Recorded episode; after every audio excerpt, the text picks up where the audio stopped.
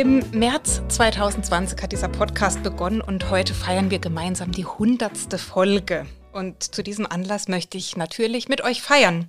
Allerdings gar nicht so sehr den Podcast, sondern das, worum es ja in nahezu jeder Folge ging, und zwar das Leben. Unter dem Motto Lebenskunst habe ich in den nächsten Wochen Menschen eingeladen, die auf ihre ganz besondere, individuelle Weise über das Leben sprechen und uns mit ihren Geschichten und Erlebnissen inspirieren. In diesem Sinne heiße ich euch ganz herzlich willkommen heute aus München. Da sitze ich mit einer ganz beeindruckenden Frau, die sagt, das ganze Leben ist Begegnung. Sie ist bekannt geworden durch ihre Erfolge beim Grand Prix d'Eurovision. Da waren Lieder dabei wie Wunder gibt es immer wieder und Theater, Theater. Beide sind zu Evergreens der Musikgeschichte geworden. Ja, und neben der Sängerin und Schauspielerin gibt es auch noch eine Seite an mir, die mich heute ganz besonders interessiert. Das ist nämlich die gesellschaftlich und politisch interessierte und nicht nur interessierte, sondern auch aktive Frau, die sich für ganz wichtige Dinge einsetzt, wie unter anderem die Demokratie und ein friedliches, respektvolles Miteinander. Ja, es ist mir eine ganz große Ehre, dass ich heute hier sein darf. Herzlich willkommen, Katja Epstein. Danke, gerne. Katja, Sie haben ein Buch geschrieben, das trägt den Namen Das ganze Leben ist Begegnung. Und ich habe mhm.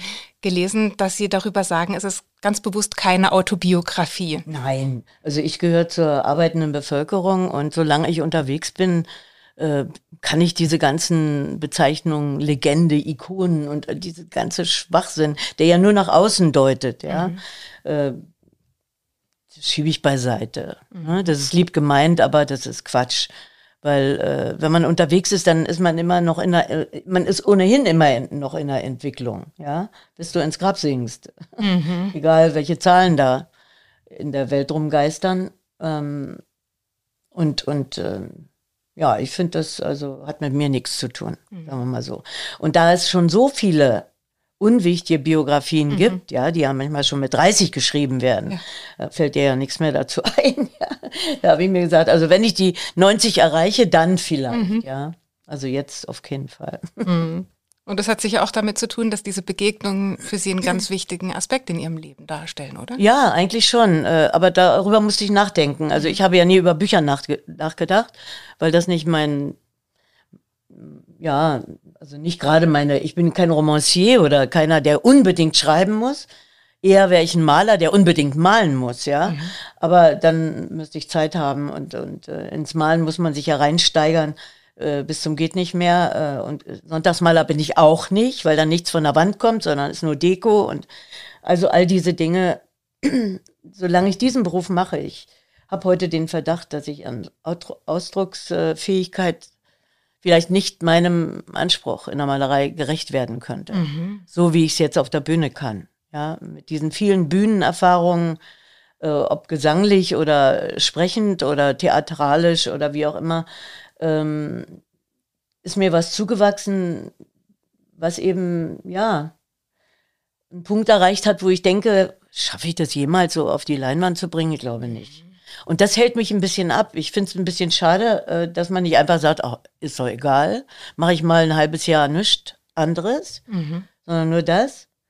Aber nee, solange das Sinn macht, was ich auf der Bühne kommunizieren kann. Das heißt also, ich bin ein bisschen als Mutmacher unterwegs, aber eben auch als äh, Denkanreger, Mitdenkanreger zumindest und all diese Dinge. Und äh, da kriege ich immer das Feedback am Ende dieser äh, verschiedenartigen Konzerte, die durch Literatur von Zeitgenossen oder äh, Themen gehen, die, die mich halt umtreiben, die uns alle umtreiben und die von äh, entsprechenden literarisch begabten Leuten äh, in Worte gefasst wurden. Und äh, das äh, ist eigentlich das, womit ich am stärksten bei mir gelandet bin. So in etwa seit, ist ja auch schon wieder, warte mal. Hm. Popmusik waren ja nur satte zehn Jahre, wenn man so will. Ich habe zwar weiter Platten gemacht, aber mit anderen Inhalten. Und äh, seit 74 bin ich literarisch unterwegs. Das heißt also parallel zur Popmusik, was viele nicht wissen, die nur oben hin schreiben, ähm, habe ich also mir die Kleinkunst durch die erfolgreiche Popmusik geleistet. Denn der Anfang von, von Kleinkunstbühnen ist ja immer ein harter, mhm. ehe man sich da durchsetzen kann. Hier hat eher meine Popularität gestört, ehe sie begriffen haben, wes Geistes Kind ich bin. Ja? Mhm. ja, ja, ich konnte mich mit Heine dann schon durchsetzen, mit Brecht natürlich auch, aber Heinrich Heine ist mein, mein alter Ego, selbst gewählt sozusagen. Mhm. Und den schleppe ich durch mein Leben, weil er so aktuell ist wie damals. Wir haben ihn nicht eingeholt als Vordenker, nur seine romantische Sprache ist etwas anders. Aber der Brecht hat seine Proletensprache und die, ja, der ist in seinem politischen eben auch ein Mit- und Vordenker äh, geblieben. Aber Heine schon, wenn man überlegt, wie alt er ist, ähm, ist schon bewundernswert, mhm. dass er mhm. dieses Vordenken-Schild immer noch haben kann. Ne? Nein, also solange dieses Sinn macht mhm. und ich in den Gesprächen nach Konzerten fühle, dass sie das verstanden haben und sich angeregt gefühlt haben, mhm. bleibe ich auf der Bühne. Hm? So. Und da bin ich eben sehr viel unterwegs die letzten Jahre gewesen. Lockdown hat uns unheimlich runtergezogen. Und äh, diese Erkenntnis äh, angeblicher Nichtrelevanz, ja, dabei sind wir die Tröster in solchen Situationen. Mhm. Äh, die ist äh, mir doch ziemlich nahe gegangen, weil ähm, man wird ja, wenn man sich zur Verfügung stellt, weil man denkt, man unterstützt Menschen und Menschengruppen, die sich für die minder bemittelten und, und äh, äh in schwierigen äh, Situationen befindlichen Menschen einsetzen, äh, dass man, äh, also wenn man diese politischen Gruppen unterstützt, dass die dann was begriffen haben. Aber das haben sie nicht begriffen. Ja? Und dass die dann sagen, nicht relevant, ja, für eine ganze, wie soll man sagen, sogar eine marktbereichernde äh, für mich gibt es keine soziale Marktwirtschaft, die gibt es einfach nicht. Ja? Sie ist genauso wie soziale Netze, alles Quatsch. Ne? Mhm. Wenn man das missbrauchen kann in großer Art, dann ist das nicht sozial. Ne? Mhm. Also das ist eine äh, merkwürdige Ambivalenz, die da drin steckt. Und äh, das, ähm, Wieso steigert sich dann jedes Jahr in so einem reichen Land, selbst wenn jetzt so viel gezahlt werden musste, nicht an uns, die Künstler haben ja nichts gekriegt mhm. sozusagen. Mhm. Oder es wurde so schwer gemacht mit der Verheißung, dass man das wieder zurückzahlen müsse, äh, dass der Bürokratismus eben, ja, äh, mhm. also angesagt war äh, unbürokratische Hilfe, aber was dann stattgefunden hat, war genau das Gegenteil. Also sind alles äh, mich fürchterlich äh, enttäuschende Dinge die von allen Parteien da geliefert wurden, mhm. ja, die werden ja von uns bezahlt, auch im Lockdown. Mhm. Die fühlen es nicht an ihrer Haut. Das ist für mich die einzige Entschuldigung, dass die Unsensibilität sie so weit treibt, so etwas zu äußern. Mhm.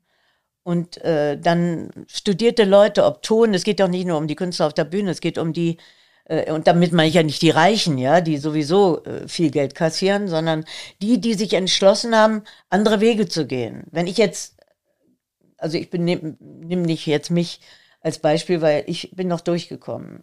Aber nach zwei, anderthalb Jahren wird's dünn. Mhm. Ja, da kann man nicht mehr von irgendwas äh, zurückgelegtem Leben. Mhm. Da musst du wieder irgendwo in den Job und dann habe ich noch jemanden gefeuert, also weil der war so im Alkohol und in den Drogen, das ging nicht mehr als Agentur. Und ehe du jemanden findest, der ähm, im Kopf richtig tickt, äh, moralisch halbwegs in Ordnung ist und auch sich noch mit äh, Kunst auskennt, mhm. also die ein bisschen mehr verlangt als nur bla bla und tralala, ähm, da musst du lange suchen. Mhm. Und das, was die Politik mit uns gemacht hat, die da auch Menschen, die also Tonmeister sind oder äh, Beleuchter, also auch Leute, die ingenieurstechnisch studiert haben und so, äh, die alle plötzlich keinen Job mehr hatten, weil, weil die, die Vorhut wegfiel sozusagen. Mhm. Wenn man sich das überlegt, was, was die damit angerichtet haben, mit einem Teil von Kunst. Ja. Ähm, in der Breite wo manche auch noch nicht zurückgefunden haben und mhm. Veranstalter heute noch kopfscheu sind, ob sie es wagen sollen oder nicht. Ja, ob nicht wieder im Herbst wieder alles abgesagt wird und so weiter. Jetzt diesen Herbst. Mhm. Also all diese Dinge, die kommen hier überhaupt nicht zur Sprache in den Medien. Mhm. Ja, da geht's nur um die Konzerne. Ja, Lufthansa hat was zurückgezahlt. Aber die anderen? Und jetzt genau das gleiche jetzt wieder mit dem, ich weiß nicht, warum wir in Europa diejenigen sind, die am meisten für Energie zahlen. Hm. Wo ist denn da Europa, wenn alles unterschiedlich ist? Ja? Nur wegen äh, irgendeiner anonymen Kau Kaufkraft, die angeblich, angeblich vorherrscht. Also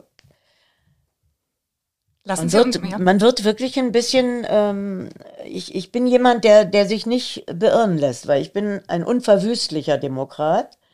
Früher hatte ich gesagt Radikaldemokrat, mhm. aber radikal hat so ein Ogu in dieser Zeit. Mhm. Ja, sonst würde ich sagen, radikaldemokratisch muss man bleiben, damit man überhaupt was festhalten kann mhm. in der Demokratie. Wir sind ja noch in der Entwicklung. Mhm. Ist ja keine ausgewogene, balancierte Demokratie. Ne? Ja. Wir sind ja sowas von anfechtbar. Sieht man ja an dem Erwachen dieser ganzen rechten äh, verschiedenen Gruppen. Da sind ja auch die Studierten dabei. Die Akademiker waren bei Nazis ja auch dabei. Mhm. Ja, in Nazi-Zeiten. Ne? Also zweit, äh, Drittes Reich.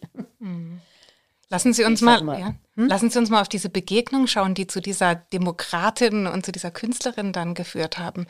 Vielleicht beginnend mit der ersten Begegnung, die im Grunde jeder Mensch hat mit ihren Eltern. Ja, das war die besonderste Begegnung, ja. muss ich sagen, von allen, weil die haben mich zu dem gemacht, eigentlich der oder die ich bin, weil ähm, ich habe beide Talente von denen geerbt. Mhm. Einmal von meiner Mutter die Stimme, also die war einfach da. Mhm. Ja, die musste ich nicht, äh, wie soll man sagen, ausbilden. Mhm. Ja, nur logopädisch dafür sorgen, dass ich mich nicht andauernd unökonomisch verschreie. Das kann man ja auch, wenn man dumm ist, noch in den Dingen und mit seiner Ökonomie körperlich nicht umgehen, äh, zu umgehen weiß, dann, dann äh, haust du einfach draus, drauf, was rauskommt, ja. Mhm. Und da bist du heiser, ne? Da verschreist du dich und wenn man mit Bruststimme in alle Höhen geht und so, das hält die Stimmmuskulatur nicht lange mhm. aus. Also muss man sich irgendjemand für Massagen und, und äh, verbale, das sind dann Logopäden, ne, mhm. mit denen man stimmbildnerisch ein bisschen was macht und das kann man dann auch alleine weitermachen. Aber äh, ja, und die Musikalität, das musikalische Hören, das ist ja, du kannst eine große Stimme haben und ich kenne solche Opernleute, mhm. die aber nicht hören, ob sie ein bisschen flat sind oder ein bisschen mhm. zu hoch und all diese Dinge, ja. Mhm.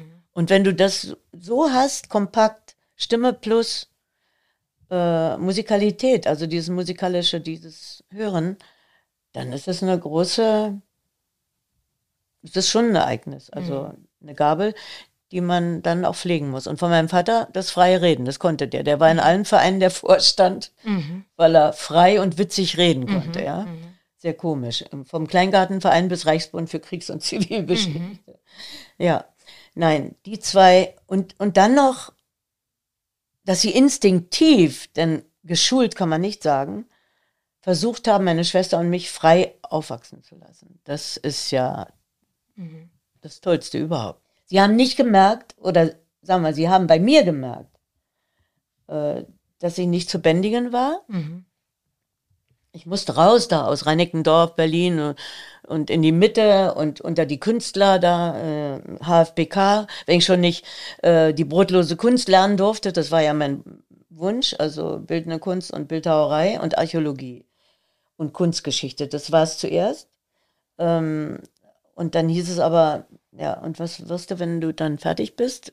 Ähm, ja, außer dass man äh, ja nicht umsonst da in die Schulen gehen konnte. Das ist ja alles nicht so einfach. Also es kostet alles, ne? Und wir waren eben ziemlich arm und da ging gar nichts. Also brotlose Kunst. So, und da wollte ich wenigstens da nach der Schule immer hin, um mit diesen Leuten zu reden. Die saßen da immer, tranken ihren Kaffee gegenüber von der Kunstschule auf der Terrasse vom Kaffee am Steinplatz. Ne? Und trotz Mahnung bin ich da mal hin nach der Schule. Und da war auch noch ein Kunstfilmkino daneben. So ein kleines mit 45 Plätzen. Mhm. Da konntest du dann Cocteau und, und solche Filme sehen von, von Nouvelle, Nouvelle Vague und so. Ne? Mhm. Und äh, das war so immer mein Gang. Schule, dahin und noch ins Kino. Mhm. Danach Schularbeiten. So ungefähr war die Reihenfolge.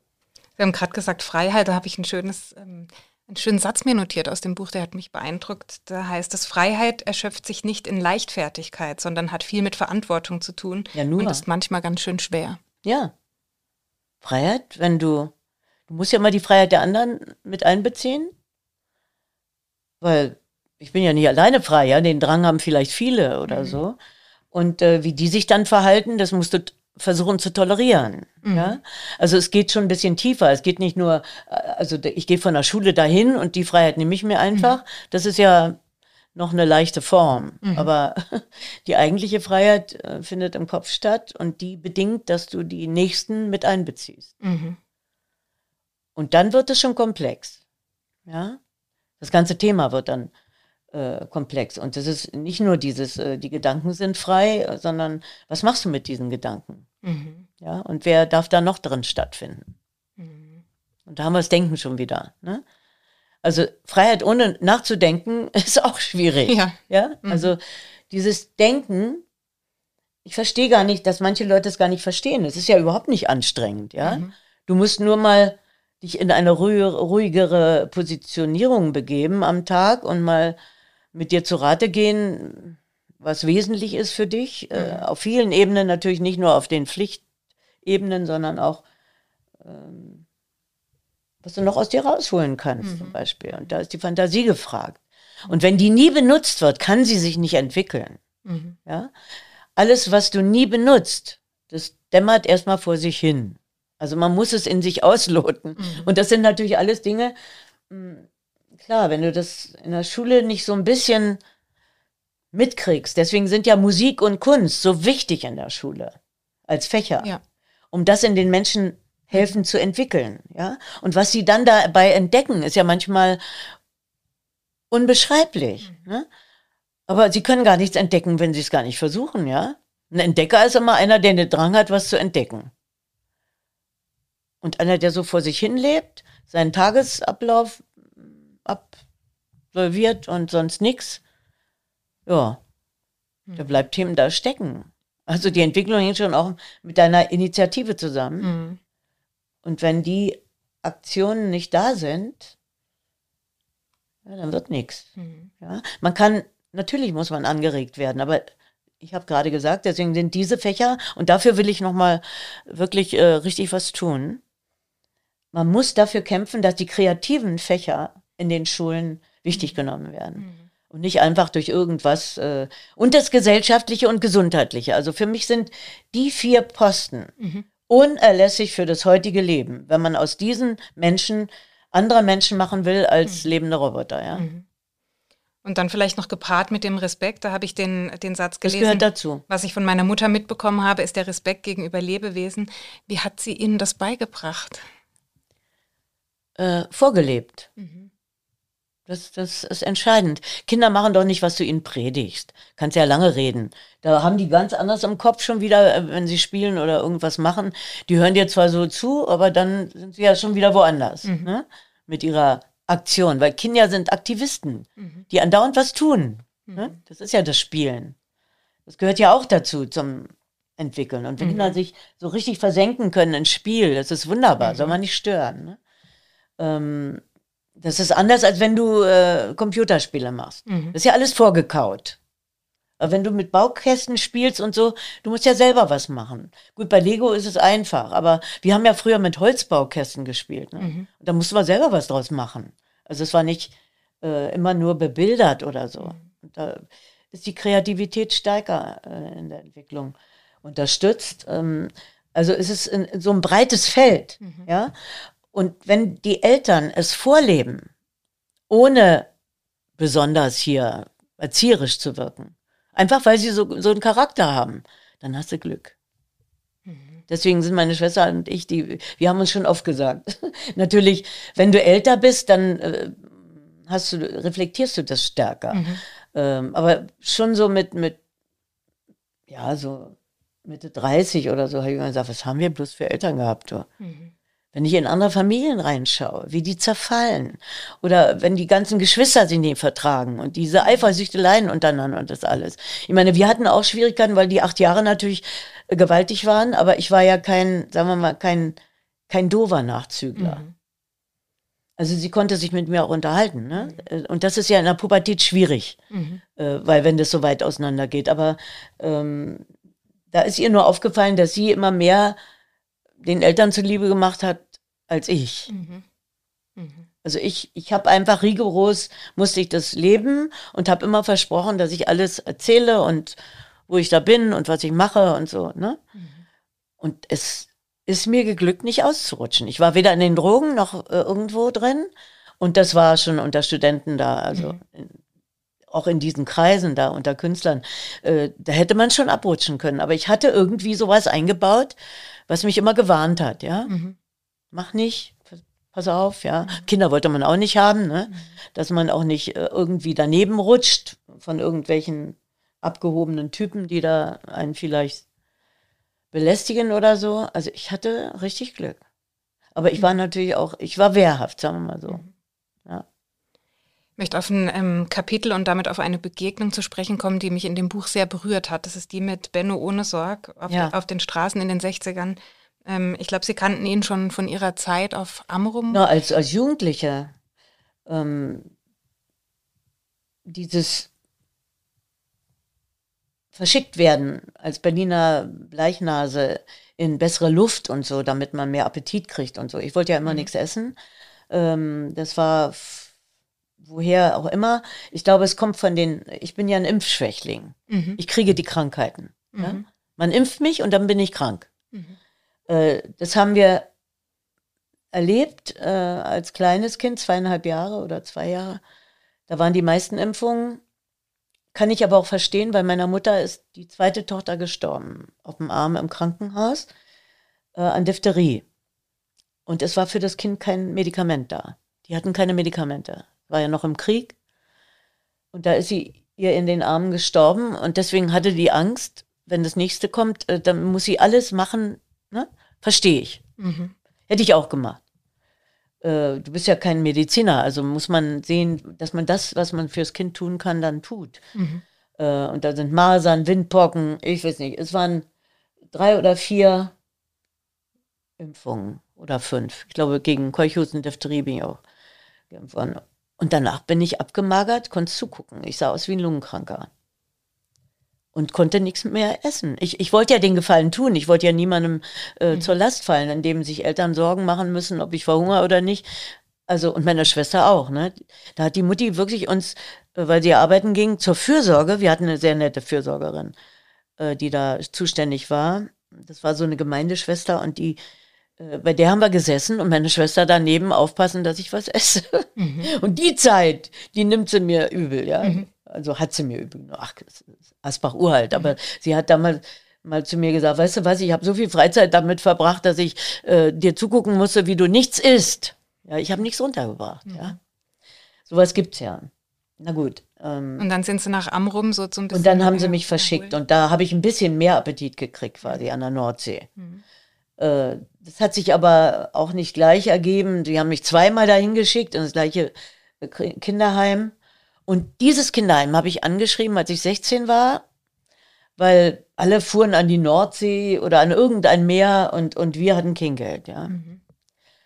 Und da habe ich gesagt, also ich job mir das Geld zusammen, irgendwie, Fahrgeld. Und ich rufe da mal an, nee, nicht anrufen, habe geschrieben, mhm. äh, ob ich da nicht äh, die Ferien verbringen dürfte. Ich würde gerne arbeiten. Also sauber machen, alles, was sie eben so haben. Ne?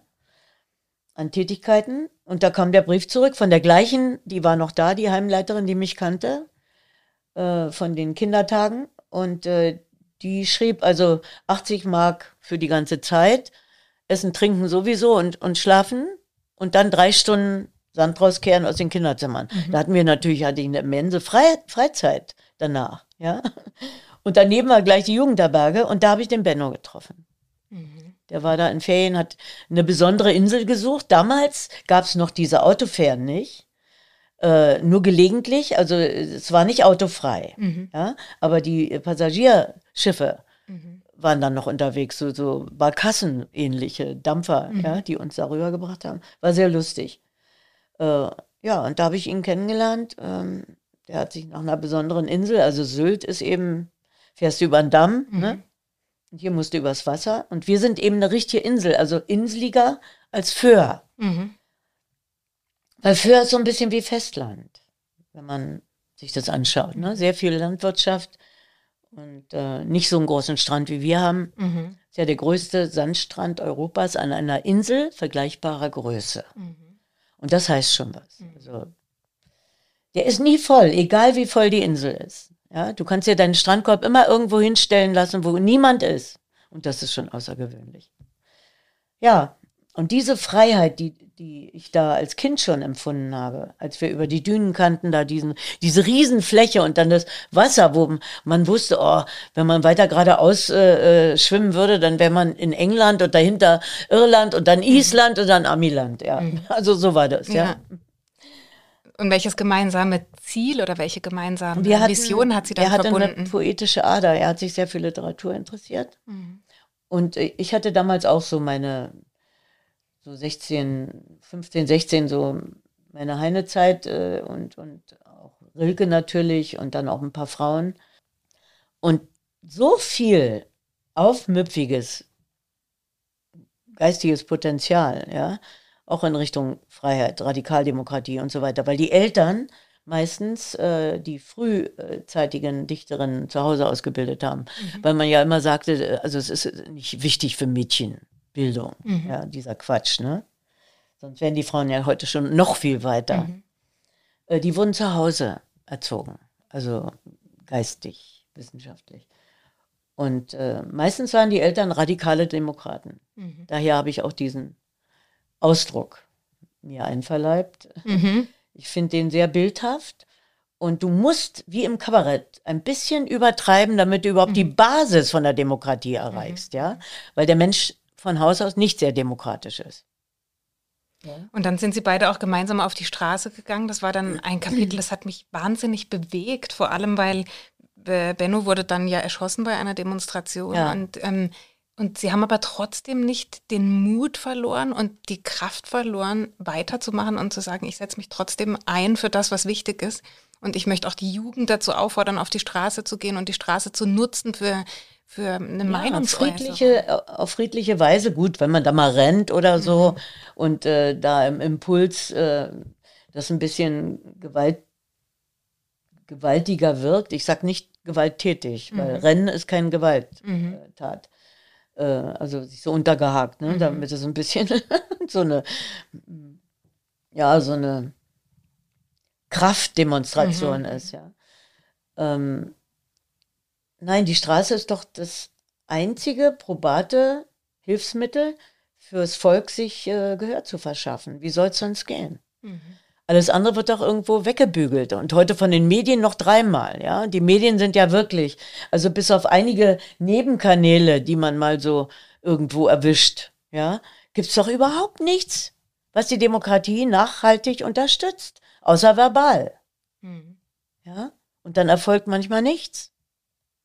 Oder Jahre später und dann auch zum falschen Zeitpunkt. Man braucht es ja manchmal in der Zeit. Genau jetzt muss es passieren. Ja? So wie jetzt, wo die schon wieder rumschieben mit dieser Deckelung, ne? die eigentlich also für mich Maßgabe wäre. Ja? Statt der über, noch eine Überhöhung. Was sollen die Leute denn noch zahlen? Wo soll es denn herkommen? Mhm. Ja, das sind doch alles Dinge. Und dann der arme Habeck, ich sag das jetzt mal ungeschützt, die sind ja mit ganz was anderem angetreten. Wir hatten noch nie so viele Krisen auf einem Haufen. Ja, seit dem äh, Zweiten Weltkrieg. Also, wo alles übereinander ging, außer ein paar wirtschaftlichen äh, Bässen, muss man sagen. Also, wo weltwirtschaftlich sich was angebahnt hat und wo jeder sehen musste. Aber dafür haben sie ja dann den Euro eingeführt. Da wurde ja die Währung sowieso halbiert. Mhm. Ne, haben ja ganz viele Menschen verloren. Nicht nur die äh, reichen Leute, sondern eben auch Menschen, die ihre Ersparnisse hatten oder sonst wie, ganz normale Bürger. Mhm. Und die Armen hatten dann noch weniger. Also, das sind alles Dinge, man kriegt es einfach nicht in den Griff. Und seit Jahrtausenden ist das so. Mhm. Warum bleibt das so? Und einer, der sich da. Es gibt keine Antworten, weil der Kommunismus ist auch keine Antwort, den gibt es nämlich nicht. Mhm. Den realen? Nee. Es gibt nur diesen real existierenden Sozialismus, der, dessen Versuche gescheitert sind, mit Planwirtschaft und so weiter. Das ist alles gescheitert, weil die Menschen zu divers sind. Ja? Der einzige Kommunist, den ich kennen würde, wäre Jesus Christus. der konnte kommunistisch leben. Mhm. Aber in der Reinkultur, ich rede nicht von dem, was Menschen draus machen. Mhm. Ja, wenn man das Teilen unter allen nimmt, mhm. das bedeutet das ja, dann hat der Mensch durch seine verschiedenen Talente nicht die Eigenschaft, das zu leben. Die Menschen sind verschieden talentiert und nicht jeder talentierte Mensch ist auch ein ähm, Altruist. Ja? Mhm. Sondern der, der will dann damit sein Geld verdienen und, und dann sagt er das alles selber ein. Der würde es nicht verteilen. Mhm. Ja? Aber es ist auch nicht, es, äh, da können wir ja schon wieder äh, darüber reden, wenn man alles verteilt, stirbt dann die Aktion bei dem anderen, mhm. der das dann einfach so kriegt und denkt, na ja, wenn das immer so geht, brauche ich nicht zu arbeiten. Also, es ist irgendwie eine ganz komische Gemengelage mhm. Von Betrachtungen, die, die äh, nicht gleich zu klären sind. Ja? Jemand, der Ihnen da, glaube ich, als Vorbild gedient hat, den Sie sehr bewundert haben, war Willy Brandt. Der, über den wurde ja gesagt, dass er den Zeitgeist geformt hat, anstatt ihm einfach nur zu folgen der auch für die Demokratie ein ganz wichtiger, wichtiger Mensch und, und er beitragender hat, ja, war. Er hat was versucht und ich denke, er hatte dann das Gefühl, er ist gescheitert. Und zwar nicht durch diesen Spion da. Das war ja nur ein Anlass. Mhm. Ja? Der Guillaume war einfach nur pff, nach außen. Er war total desillusioniert, auch innerparteilich. Weil die hatten ja andauernd Streitigkeiten, Wiener. Der Wiener hat den so Maß genommen und Wiener ist ein vom Kommunismus zum Demokraten äh, mutierter Mann äh, gewesen. Äh, in seiner Gradheit vielleicht auch zu respektieren. Aber der hat die, der, der, der Sozialdemokratie sehr zugesetzt. Mhm. Also ebenfalls in der Partei, innerparteilich. Und diese ganzen Streitereien. Mhm. Also ich glaube, das hat den, äh, der Willi ist auch mit, mit als Sozialdemokrat, man muss sich auch immer mal überlegen, ein so, so alter Mensch, von dem man eigentlich erwartet, dass er ein bisschen weiser geworden wäre, wie Adenauer, hat sich nicht entblödet. Den Willy Brandt, den Namen hat er ja angenommen, vor versammelter Mannschaft im Bundestag versuchen klein zu machen. Ein gewisser Fram musste ja Deutschland verlassen während der Nazizeit. Ja, hätte er sich dann hier umbringen lassen sollen? Was soll denn das, ja? Wie dämlich muss ein Mensch sein auf dieser Ebene? Sonst war er ja nicht so dumm als äh, erster Regierungschef. Aber um so etwas Coram Publikum zu sagen mhm. und wie eigentlich für mich eifersüchtig auf sein Engagement. Mhm. Ja? Weil einen anderen Grund kann ich mir nicht vorstellen bei einem, der einen Ex-Nazi wie Globke an seiner Brust nährte die ganze Zeit. Ja? Das kann man ja auch nicht verstehen. Mhm. Ja? Wie viele Ex-Nazis da ähm, ihre Karriere wieder neu gemacht haben, weil die, die Entnazifizierung hier nicht stattgefunden hat. Das war übrigens ein Grund für die 68er. Mhm. Ja, ein wesentlicher. Und die Enge und dieses, ja, der, der Muff von tausend Jahren und den Talan und all dieses. Aber ähm, das war ein ganz wichtiger Grund, dass die Antworten auf die Nazizeit so dürftig waren, so dünn, äh, die man gestellt hat als Jugendlicher. Ne?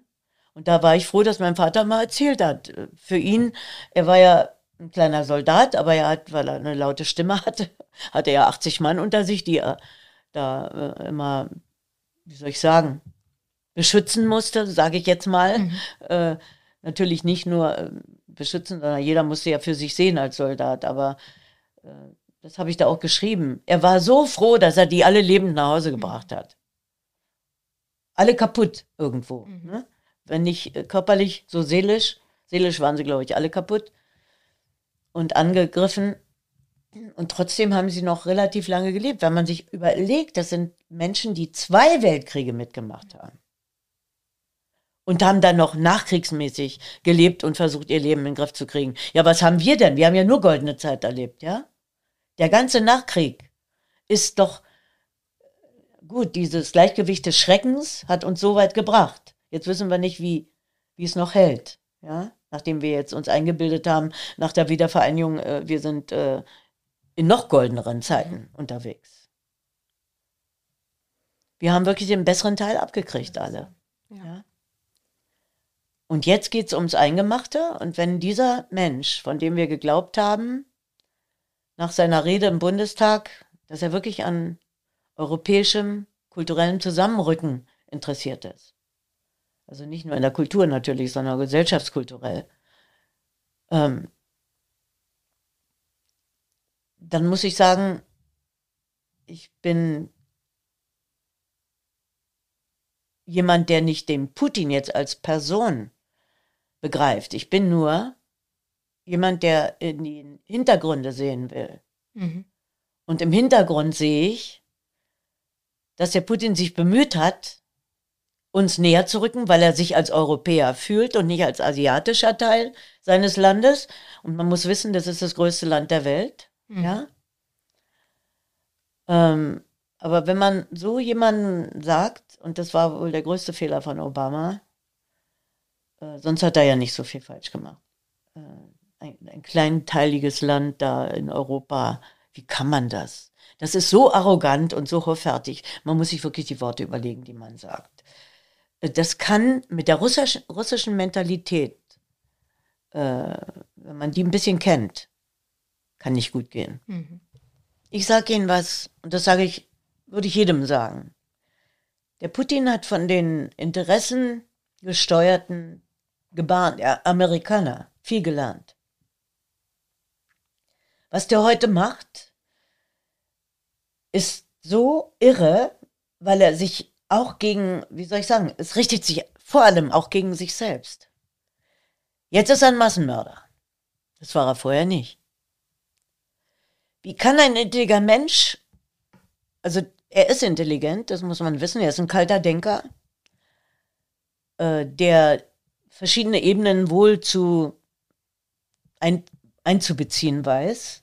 Das hat die Rede gezeigt. Holen Sie sich die raus, die ist im, im Netz drin. Mhm. Kann man noch nachlesen. Das war, so eine Rede habe ich hier noch nicht gehört bei uns im Bundestag. Außer vom Brand. Ja? Auf andere Themen bezogen. Mhm. Ähm, er hat gebeten, in die NATO aufgenommen zu werden. Die Amerikaner haben es abgelehnt. Was würden Sie da denken? Ständig zurückgestoßen? Bei der Wiedervereinigung wurden Versprechungen gemacht, wenn alle Soldaten abziehen, nachdem alle anderen Besatzungen auch abziehen, dann kriegen sie so und so viel Milliarden. Das ist alles nicht geflossen. Wirtschaftshilfe. Mhm. Also es gibt genügend Gründe, ihn zu irrer Kalkulation zu führen. Ja? Mhm. Und wenn man diesen Dukin, ich gebe das nur mal als Empfehlung, den zu lesen, für den, äh, der würde sagen, Europa wäre gut äh, bestellt, wenn man von Vladivostok bis Irland unter russischem Protektorat. Mhm. ja, völlig irre. Ja, ein, ein, ein Rechtsnationaler wie im Buch steht, ja. Mhm. Das ist sein engster Berater unter anderem. Und doch muss man ja, glaube ich, festhalten, dass er die Verantwortung übernehmen muss und dass es ja keine muss Rechtfertigung er. sein kann für. Überhaupt einen, nicht. Nein. Nein, ein, ich will nur die Entwicklung mhm. von so einem Kopf mhm. mal mir reinziehen. Wie kann der dahin kommen, mhm. dass er so, man kann sagen, ähm, im Umgangsjargon so verblasen ist im mhm. Hirn, mhm. dass er glaubt, dass er damit durchkommt? Mhm. Was hat sich da in den Windungen geändert im Kopf? Ja. Diese ständigen Zurückweisungen können ein Grund sein. Mhm. Ja? Denn, also, das ist ja, außer dass er, gut, sind immer kleine Männer. Ob Napoleon, Scholz ist auch nicht groß. Aber der Putin ist wirklich ganz klein. Deswegen geht er immer ganz alleine und am Rand stehen nie große Leute, ja? Wenn der da seinen Gang runtergeht. Das ist doch alles irre, ne? Mhm. Mag auch noch dazu kommen. Und wenn er sich immer so als Macho präsentiert hat, ja, diese ganzen Dinge. Und außerdem ist er ein, der super Oligarch dieses Landes. Ne? Mhm. 30 Schlösser, muss er immer mit, irgendwie mit dem Flugzeug hin und her, damit er mal jemals eins, also ist ja alles lächerlich. Mhm. Äh, das sind lächerliche Dinge, aber das, was er da macht, ist sowas von krank und er ist nicht krank. Mhm. Und das ist schlimm. Es bringt mich vielleicht es gibt überhaupt, Es gibt überhaupt keine, keine Rechtfertigung für, mhm. für einen mhm. Überfall. Das hat ja Hitler auch gemacht. Mhm. Ne? Polen. Das ist ein Überfall. hat sich angebahnt. Eigentlich hätten die gewarnt sein müssen, aber äh, gut, äh, sie sind trotzdem nicht darauf gefasst gewesen, dass der richtig reingeht ins mhm. Land. Mhm. Ja? Weil man das nicht für möglich hält. Man hat ihn doch noch anders eingeschätzt. Also, und wenn du heute da hörst, äh, also die AfD, die von unseren Steuern bezahlt wird, ja. Ich würde gerne ins Gefängnis gehen, wenn man dafür die AfD äh, ähm, also den Anteil meiner Steuern, den würde ich nicht bezahlen, damit ich die nicht finanzieren muss. Mhm. Ja? Weil wir finanzieren die AfD. Mhm.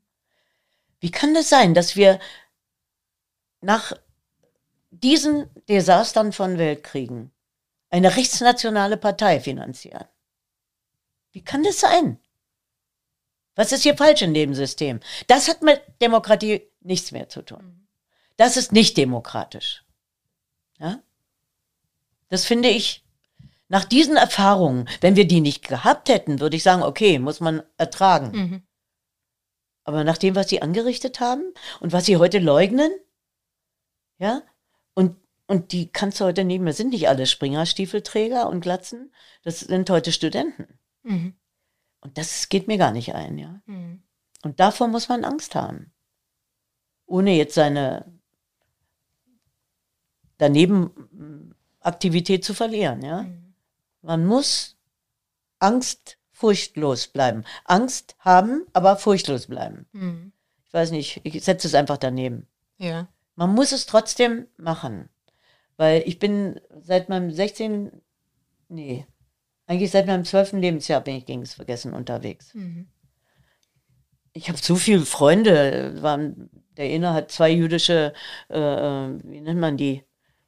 äh, Zentren eingerichtet in Potsdam und in, in Duisburg und so weiter. Ne? Mhm. Also mit dem war ich ein paar Jahre befreundet. Ich, also du kannst diese ungerechten Dinge doch nicht zulassen, dass Menschen und Völkerteile vernichtet werden, nur wegen Blödsinn, ja, und nur weil es mal hieß und wurden zerstreut unter der Völker, diesen Schuld an Jesus tot und was weiß der Kuckuck und all so ein verblasenen Kram.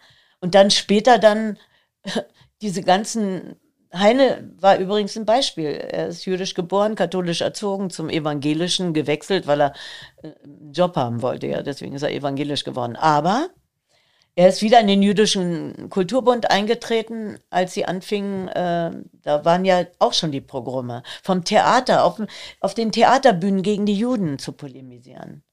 Ja, im frühen 19. Mhm. Und wenn man das weiß, ähm, also, ich weiß nicht. Dieses ganze Potenzial, was wir Künstler brauchen zum Beispiel, mhm. ist auch noch so ein Beispiel. Äh, diese wunderbaren Impresarios. Das war auch äh, eine, ist ja auch in Amerika so. Äh, also in vielen Ländern, England, England auch. Äh, eine besondere Provenienz jüdischer, jüdischer Kenntnisse also was heißt jüdisch? Für mich ist es eigentlich ganz unwichtig, ob einer jüdisch ist oder nicht. Mhm. Äh, das sind ja religiöse Dinge eigentlich, ja. Aber hier wird es so getan, als wären die Semiten, die sie ja sind, genau die Araber sind auch Semiten, ja, oder Sunniten oder Schiiten. Ne? Dieses, diese besondere Begabung, mit Künstlern umzugehen, geistig was drauf zu haben und zu wissen, worum es geht, also auch inhaltlich, ja, mit großer Kunst zu arbeiten, auch textlich. Und gleichzeitig konnten sie aber mit Geld umgehen und hatten eine große Liebe zur Kunst, also auch zu den Künstlern. Mhm. Und heute haben wir lauter, äh, ja, schnelle Geldmacher, ja, hier mal sich dranhängen. Brauchst keine Ausbildung, ne? Nix. Haben nichts in der Birne, wissen gar nicht, was ich mache auf der Bühne, was das eigentlich bedeutet, ja? Und, und kassieren. Das ist das, was hier uns heute andauernd begegnet. Gibt ganz wenig. Und die sind dann übervoll, ne? Wenn Menschen das können, und damit will ich nicht sagen, dass nicht irgendwas nachwachsen kann, aber das haben wir aus dem Land gejagt und umgebracht. Ja? Also in so vielen Dingen, auch Künstler, Wissenschaftler, wenn du das alles nimmst, also äh, egal, egal. Man hat Menschen nicht umzubringen und, und äh, Völkermord. Also Indianer kannst ja auch in Amerika anfangen, ja? Es ist ja überall hat das stattgefunden. Warum der Mensch Menschen umbringt, die ihm nicht genehm sind. Ja? Nur aus Wut. Und aus Fanatismus und Wegräumen. Das muss doch mit irgendwas, mit, mit, mit Mangel zu tun haben. Sich unterlegen fühlen, ja, in gewisser mhm. Weise, mhm. oder? Wenn ich mir überlege, hier die Verleger, die hier den Hitler gestützt haben in München, weil sie dachten, der bringt eine neue Welt zustande, ja. Ganz am Anfang. Jüdische Verleger. Der wurde von denen gefeatured. Solange bis er dann mit dem Programm anfing, ja. Mhm. Und die gleichen Leute vertrieben wurden oder umgebracht. Ja. Meine Güte. Also es ist ein Riesenthema, mhm. auch das. Und deswegen ist mir Heine der liebste von allen, weil er darunter auch zu leiden hatte. Und er jemand war, der nie die Schnauze halten konnte und deswegen haben sie ihn ja aus Deutschland raus. Mhm. Ne? Und er, die Lorelei, nur mal als, äh, ist kein Naturbeschreiben, sondern die Lorelei ist Deutschland. Und mhm. er, der kleine Schiffer, der an der Lorelei zerschellt. Mit seiner, mit seinem Heimweh. Ne? 1974, um auf eine ganz bedeutsame Begegnung noch zurückzukommen, haben Sie den Dalai Lama kennengelernt. Was, mhm. was haben Sie von ihm, wie haben Sie ihn wahrgenommen? Was haben Sie vielleicht auch von ihm gelernt? Also, wenn man ihn zum ersten Mal trifft, dann hat er, Sie wissen, was eine Aura ist, ne? Mhm. Dann hat er so ein riesen Energiefeld um sich, äh, so ein ganz ruhiges, also für mich spürbar Erhabenes, mhm. ja? Äh, und gütig. Eine kluge Güte. Und da ist man gleich so eingefangen so. Ich, ich kann es nicht besser beschreiben. Es umhüllt einen regelrecht, ne? wenn man nah dran ist. Und dann die Einfachheit, mit der der die Fragen beantwortet. Ohne Probleme. Erstmal ist man ja ein bisschen schüchtern und so und denkt, wie mache ich es denn? Und wenn du dann einfach dich überwindest und, und dann kommt genau das, ist so einfach, wie er äh, in seinen Antworten ist, so ist er in seinem Benehmen. Und das ist, äh, also das war, ja, wie eine, wie eine Erweckung, ne? dass man also, ähm, er ist ja auch in gewisser Weise ein Potentat, aber einer der guten Art. Mhm. Ähm, also muss man noch was anderes, also es ist eine Ehrwürdigkeit da, die man, äh, die ist so stark spürbar, die er gar nicht vor sich hinträgt. Die ist er einfach. Mhm. Er, kann, er kann es nicht ändern. Ne? Mhm. Er ist so. Ja. Und das ist so, äh, so dicht. Hm? Fassbar. Also, das hat mir sehr, hat mich sehr ein, angerührt. Das, ähm und dann, dass der das so alles erzählt hat. Ich hab, konnte so lange fragen, wir kamen kaum zum Essen weil wir saßen ja irgendwie beim Essen. Äh, und dann gab es immer so Gangpausen. ja. Und da ging es dann weiter. Es waren die tollsten drei Stunden, die ich hatte. Kein Also neben verschiedenen anderen. Mhm. Ähm, bei Mandela war es genauso. Der hatte mhm. auch so, oh Mann. Ja, nee, und, und zu Brandt muss man ja noch sagen, Brandt war äh, in Berlin als Bürgermeister so richtig. Wir hatten ja immer ähm, die Luise Schröder, Ernst Reuter, ähm, ältere Menschen. Und er war ja ein relativ junger Mann. Mhm. Ne?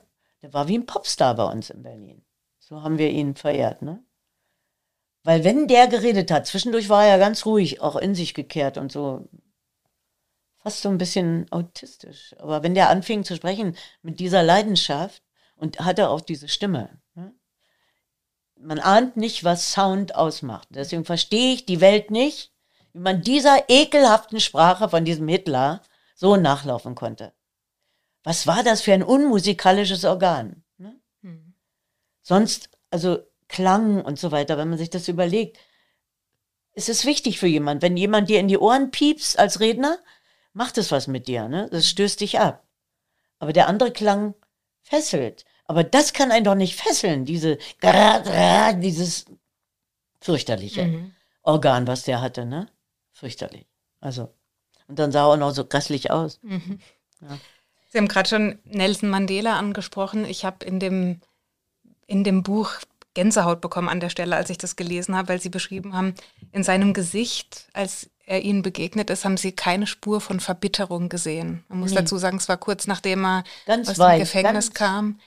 ganz gütige Züge. Das ist doch unglaublich, oder? Ja, ja. Es war ein altes Gesicht, aber auch gar nicht, äh, wie soll man, er war ja schon ergraut.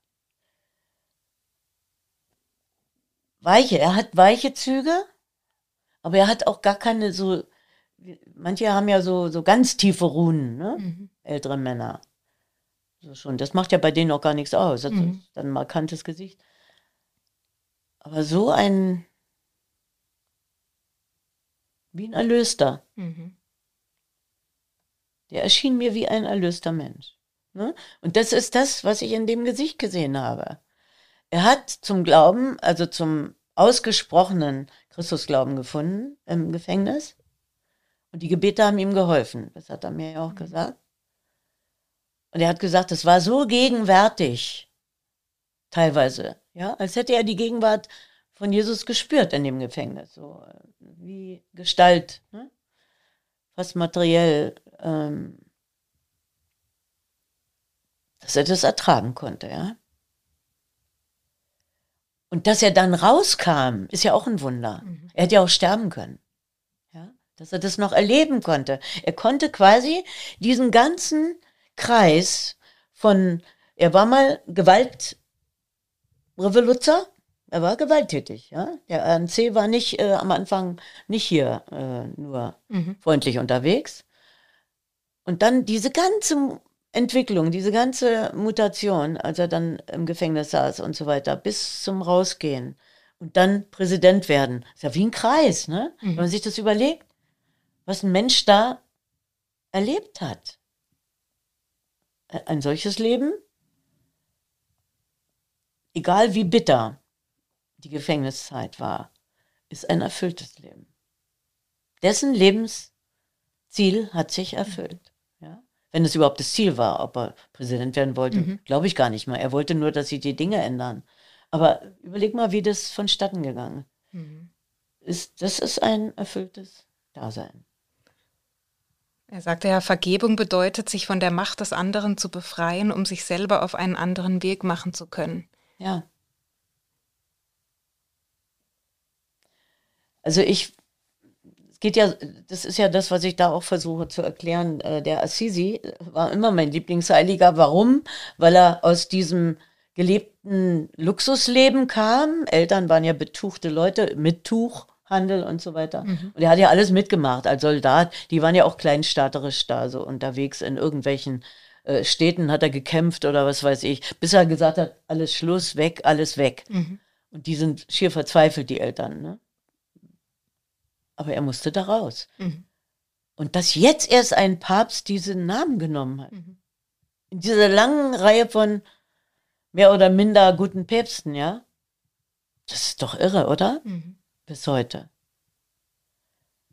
Und dann sind es immer so alte Leute. Und diese Maxime ist die einzige, die wir haben als Menschen. Versöhnung ist nichts für weiße Eier.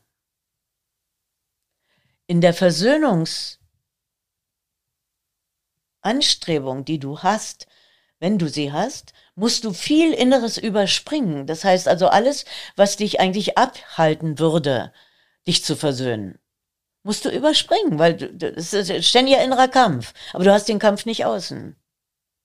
Aber innen. Man ist doch kein Engel, ne? Und du musst auch Animositäten in dir über, überwinden. Wenn du jemanden, wie, wie soll man sagen, dich mit jemandem versöhnen willst, der dir so viel angetan hat, dass du denkst, das schaffe ich nie. Und trotzdem musst du es schaffen. Und wenn du es geschafft hast, ist das eine Erlösung. Ich empfinde Erlösung nach der Versöhnung. Und das ist mein christlicher Grundgedanke. Ähm, das ist auch der Grund, warum Christentum, weil Liebe deine Feinde ist so schwer, ja. Mhm. Aber das ist eben die Grundmaxime. Nicht jetzt hier äh, dieses halte deine rechte Wange, linke Wange und dann wirst du gleich umgebracht. Ja, dann kann man ja nichts mehr machen. Also man muss schon auch schlau sein. Das äh, finde ich in diesem Buch äh, ein bisschen alttestamentarisch ähm, und äh, die Bibel ist eh, also wenn ich davon ausgehe, dass alles Menschen gemacht haben. Mhm. Es ist alles Menschen gemacht. Die ganze Religion ist Menschen gemacht. Und wenn Christus ein Mensch war, war er auch ein Mensch. Ja? Und für mich hält mich an der Religion, diese, dieses Christuswesen. Ja? Dieser Mensch, der hält mich an dem, was Religion bedeutet. Und deswegen kann ich kein Atheist sein. Mhm. Ich kenne so viele Atheisten, die bessere Christen sind, im Sinne der Christen, wie die Christen, die also immer Sonntag in die Kirche latschen und dann sich da im, in der Kneipe quasi erzählen, wie man dem anderen schaden kann, ja, beim Bier oder so. Ne? Also was sind das für Christen, ja, die sich nur zeigen in der Kirche und gar nicht wissen, was sie beten, mhm. oder? Ja. Also es ist so schwierig mit den Menschen und trotzdem liebe ich die. Ist das nicht komisch? Das ist wunderbar. Ich liebe die Menschen, weil wir so sind, wie wir sind. Mhm. Und weil wir so in den Kinderschuhen stecken. Nach wie vor. Mhm. In dem Buch geht es auch um verpasste Gelegenheiten, verpasste Begegnungen. Was können wir vielleicht für uns alle aus diesen verpassten Gelegenheiten lernen? Ach, es gibt so viele, die ich gerne getroffen hätte. Sind halt alles Tote. Ne? Den Albert Schweitzer hätte ich auch gern getroffen. Also den hatte ich als Kind schon. Den habe ich richtig geliebt. Dass der da zu den äh, Afrikanern gereist ist, um die gesund zu machen, das hat mich unglaublich, äh, also als Kind interessiert. Ne? Also so muss man doch umgehen mit, mit anderen Menschen, die viel weniger haben als wir. Ne? Selbst wenn wir hier arm sind, haben wir immer noch mehr als viele von da. Mhm. Und all das, das war mir als Kind schon sehr bewusst. Das hat mich sehr interessiert. Mich haben die, die Menschen interessiert, die für viele Menschen was gemacht haben. Solche Bücher habe ich gerne gelesen. Und dann die ganzen Märchen. Ich war ein Märchensammler. Und äh, Archäologie. Also die, die drei Sachen haben mich unglaublich angefixt. Mhm. Spuren suchen immer, wo man kann, auch bei anderen Leuten, bei anderen Menschen. Mhm. Also nicht jetzt hier neugierig, sondern einfach nur, woher, wohin, ne? Mhm. Ähm, und was jetzt? Also, das war ja alles unausgegoren, aber irgendwie war das so in mir drin. Also, ich weiß es nicht. Also, es ist nichts von ungefähr gekommen, sondern es war immer schon irgendwie da. Mhm. Unausgesprochen, noch nicht wissen, wie, äh, welche Richtungen das sind, aber so, so Vorlieben, ne? Mhm. die, die haben sich da entwickelt. Und, und die, naja, die waren schon ziemlich weit, weil ich als Kind schon immer mich äh, verantwortlich gefühlt habe, wenn einer in der Schule immer alles abkriegte. Ja? Da habe ich dann gesagt, also was ist das unfair, ja? Massen auf einen, ja? Was ist das? Da gehe ich da mit hin. Und da war ich mit in dem Topf, ne? Es hat andere, andere Mitschüler auch zum Denken gebracht. Also waren mindestens fünf, die dann auch gesagt haben, nee, mach ich nicht mit oder mhm. so. Aber die Meute war dann immer Meute, ne? Und, und diese, diese kleinteiligen Sachen, die hängen ja alle in der Entwicklung da schon drin. Äh, mit, mit der Ausrichtung, wo man hin, hin will, ohne zu wissen, äh, dass man so gespurt ist. Ja? Man handelt einfach, ne? So oder so. Hast ja immer eine Entscheidung, auch als jüngerer Mensch schon. Und das war sehr früh entwickelt. Also das, äh, das hat mein Vater mir, glaube ich, vererbt. Mhm. Ich habe da eine Erbmasse. Der war sowas gegen Ungerechtigkeit unterwegs. Ja. Und auch das ist dann so, ne, das nimmst du auf als Kind. Du bist ja nicht, du weißt ja nicht genau, äh, was es eigentlich ist, aber man ist dann einfach da so orientiert. Und das finde ich toll. Also, und Mutti, also wir, äh, ich kenne das auch nicht, dass in unserer Familie über andere Leute gelästert wurde oder äh, wie soll ich sagen, schlecht geredet. Das kenne ich alles nicht, ja. Deswegen ist es für mich immer vergeudete Zeit, wenn sich Leute hinsetzen und da geht es aber los, ja, über irgendjemand, der nicht da ist oder ich finde das sowas von langweilig. Ja, was er gesagt, mein Gott, der läuft in seinen Schuhen, hat sein, sein Päckchen zu tragen. Was interessiert mich das?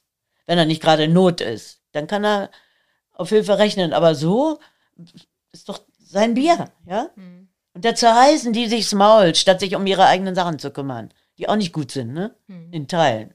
Und, und das sind so, das sind so grundlegende Dinge, die unsere Familie anders gemacht hat. Von Haus aus. Mhm. Ja? Gut, es war eine große Familie. Wir hatten vier äh, oder drei Tanten mit, mit Kindern, ne? weil es waren vier Mädchen, meine Mutter. Meine Oma war sensationell. Die hat das alles war eine starke Person. Ganz leise. Die hat immer nur gemacht und war immer senkrecht. Ja.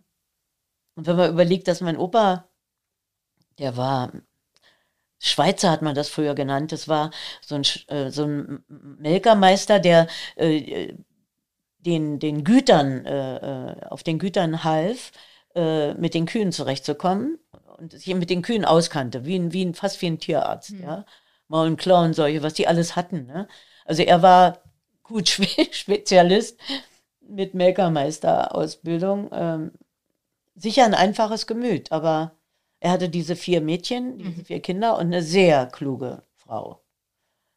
Und äh, ich glaube, die mussten heiraten. Sonst hätte meine Oma den vielleicht nicht geheiratet. Mhm. Und das waren alles ganz taffe Personen, mhm. diese vier Mädels. Und die hat die immer wie die Orgelpfeifen angezogen. Wenn die da, die waren immer top, ja. Mhm.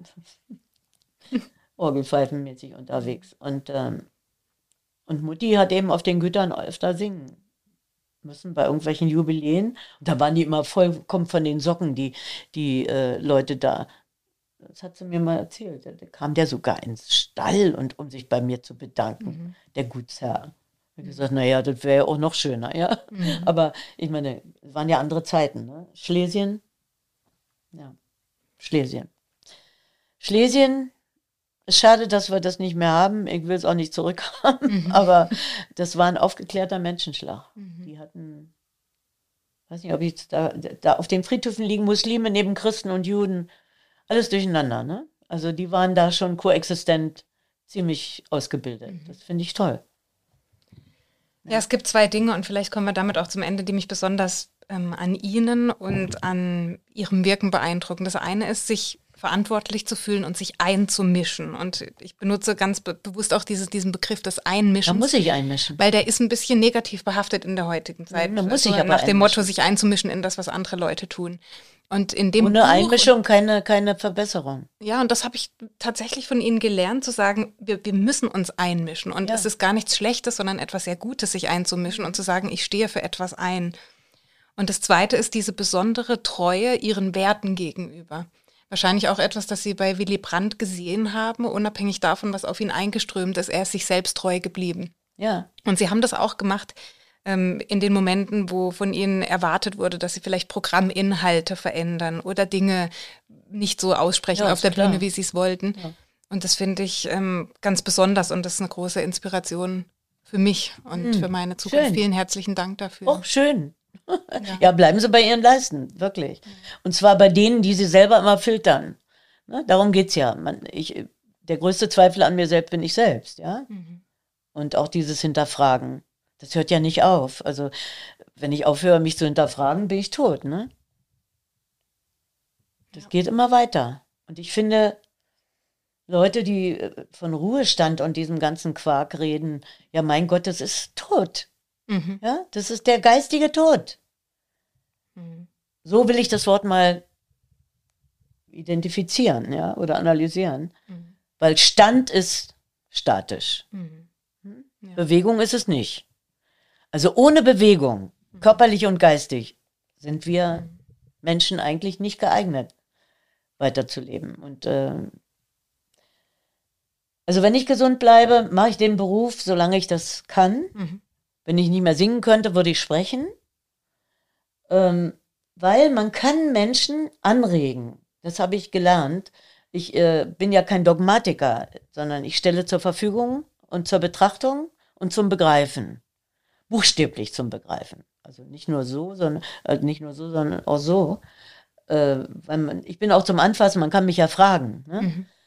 Und ähm, ich selber bin ja auch jemand, der, der ständig dazulernt und dazulernen muss, weil wir sind ja alle nur halb gebildet und so weiter und, und, und äh, müssen sehen, wie wir die verschiedensten Strömungen unter einen Hut kriegen. Aber es lohnt sich und ich, ich finde einfach dieses äh, freiheitliche Denken mit dem verantwortungsbetonten äh, Punkt, äh, das muss, müsste viel stärker benannt werden. Weil die Menschen sonst immer denken, so oben hin, ne? so außen, alles ja. außen. Was wir leben heute ist ja alles außen. Ja? Und das ist es eben nicht. Also wenn man die Begriffe richtig äh, erklärt, dann, wissen die Menschen, dass Freiheit in jedem Fall mit der Verantwortung zu tun hat. Und die äh, Luxemburg-Satz, äh, Freiheit ist immer die der Andersdenkenden, das ist so, so wahr und so äh, unumstößlich. Das hängt alles zusammen, ja. Und wer das nicht übereinander kriegt, der lebt keine Freiheit, mhm. ja. Der lebt sein bisschen Freizeit. Das ist was anderes. Mhm. Ne? Viel Freizeit, ja. Nennen die manchen Freiheit. Ist doch verrückt, oder? Mhm. Und das ist eben die Leichtigkeit des Seins ist sehr schwer. Das ist ein ganz wunderbares Schlusswort. Katja Epstein, vielen herzlichen Dank für das ganz tolle Gespräch. Nee, danke auch.